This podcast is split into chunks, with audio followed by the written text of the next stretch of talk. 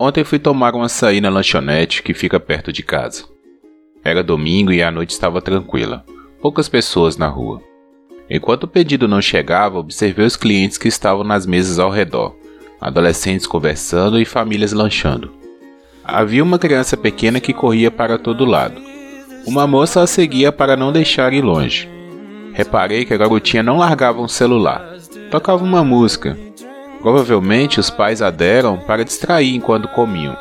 Hoje em dia, muito se discute sobre a relação das crianças com a tecnologia e como os pais terceirizam uma atividade de lazer dos filhos usando smartphones e televisões para entreter os pequenos enquanto descansam ou fazem outra atividade.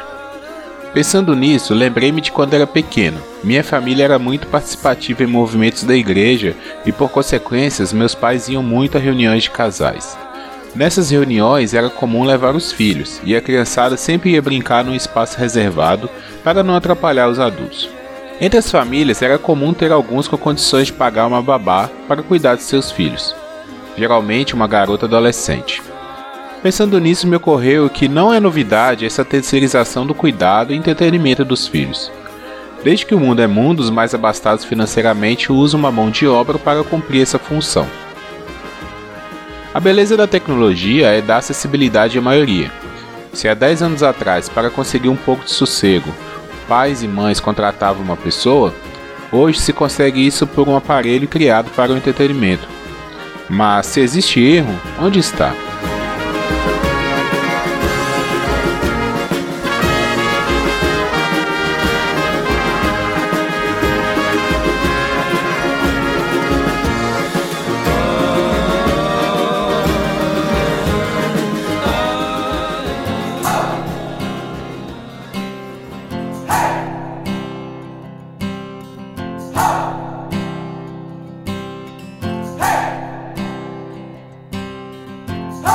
Trying to do it right. I've been living a lonely life. I've been sleeping here instead. I've been sleeping in my bed. Sleeping in my bed. Tudo que é novo causa desconforto. Tudo que toma o espaço do antigo causa desconfiança. Isso é o que sustenta o conservadorismo.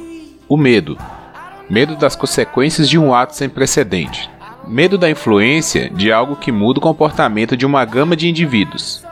Lembro-me de quando era pequeno ouvir minha mãe e pai dizerem que o videogame estragaria a televisão. Ou ainda que se tivesse internet no computador, ele encheria de vírus e estragaria rápido. Pois bem, sou de uma família conservadora. Cresci com pensamentos conservadores e, consequentemente, sou conservador. É instintivo não trocar o certo pelo duvidoso. Porém, meus desejos sempre me levaram a ter que apostar em algo novo.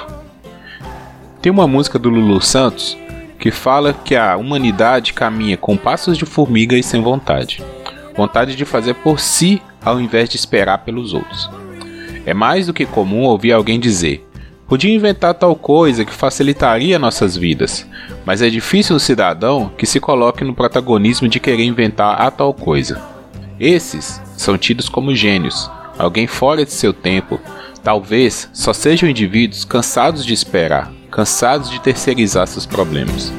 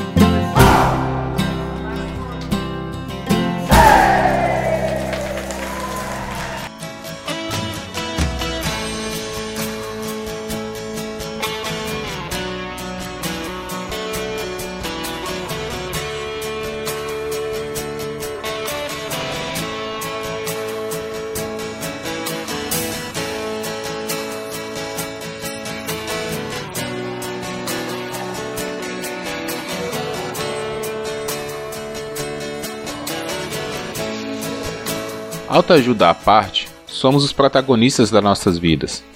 controlamos as rédeas dessa carruagem que não para antes do fim da estrada. Não adianta esperar que tudo se resolva sem seu esforço. Certas horas isso pode até acontecer, porém é arriscado. Somos mestres em terceirizar esforços. Queremos gastar o mínimo de energia possível e a tecnologia é fruto disso. Para onde vamos com essa história toda só saberemos quando chegarmos lá. Não adianta culpar A ou B antes de olhar para dentro de nós mesmos. A tecnologia smart é fruto de um trabalho vanguardista que visa, antes de mais nada, facilitar o acesso à informação. Porém, é necessário aprender a usar. Esse é um processo demorado. Gerações passarão até que a humanidade controle tamanha quantidade de interação e informação. O mundo ficou pequeno para nós, e o tempo curto demais para desfrutar disso tudo.